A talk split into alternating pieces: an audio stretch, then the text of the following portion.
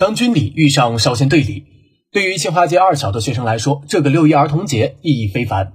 五月三十号，传承红色基因、铸造不朽丰碑项目郑州慈善总会善水社工慈善志愿者工作站的志愿者代表与清华街二小的老师代表、少先队员代表，带着慰问品一起来到九十二岁抗战老兵杨桂花老人家中，与老人共度六一。一枚枚军功章、纪念章，一张张泛黄的老照片，记录着老人满满的回忆。大家认真聆听老红军在革命战争年代艰苦奋斗、浴血奋战的英勇事迹，深感今天的幸福生活来之不易。